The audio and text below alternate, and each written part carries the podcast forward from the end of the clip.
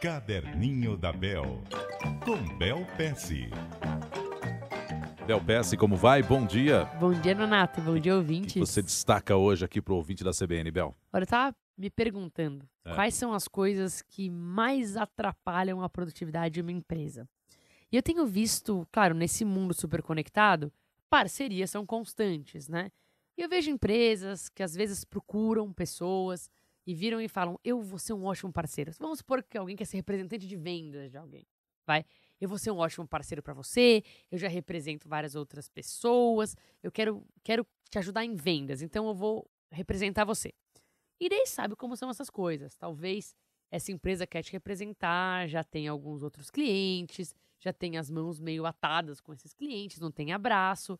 E daí acaba passando um dia, dois dias, cinco dias, não se faz nada. Mas ela não dá o contexto que fala: semana que vem eu vou fazer, semana que vem eu vou fazer. E vai deixando. Vai deixando. Aí semana que vem passa, outra semana passou um mês, não fez nada, não vendeu nada, não deu nenhum update sobre o que tá acontecendo tal. Quando você vê, passou um semestre e ela ainda tá nessa de. Ai, daqui a pouco eu dou um update, mas eu dou um update quando tiver informação. porque Agora tá ficando feio, porque não tem informação. Olha, não tem nada mais nocivo do que a inércia de não fazer nada. O, o cidadão fica estagnado. Não eu anda. prefiro mil vezes um parceiro honesto que chega e fala o seguinte: olha, eu pensei que eu ia conseguir fazer. É, eu tô com as mãos lotadas com outras coisas, eu não consegui pa- fazer. Se passou uma semana eu não consegui, eu vou tentar nas próximas duas semanas. Pra ser super sincera, eu não sei o quanto eu vou conseguir. Eu tenho bronca de pessoas que prometem um caminhão de coisas e somem. Só que assim, elas acham que tá ok, já que o nada tá lá, não é nada ruim nem bom, é o Uhum. nada Uhum. eles acham que isso é ok. Não é ok, né? Se você eh, tem uma parceria que você quer ajudar alguém, o mínimo que você deve fazer é dar o contexto caso nada esteja acontecendo. Até porque se você faz a promessa, o outro vai estar contando com isso. Sem dúvida.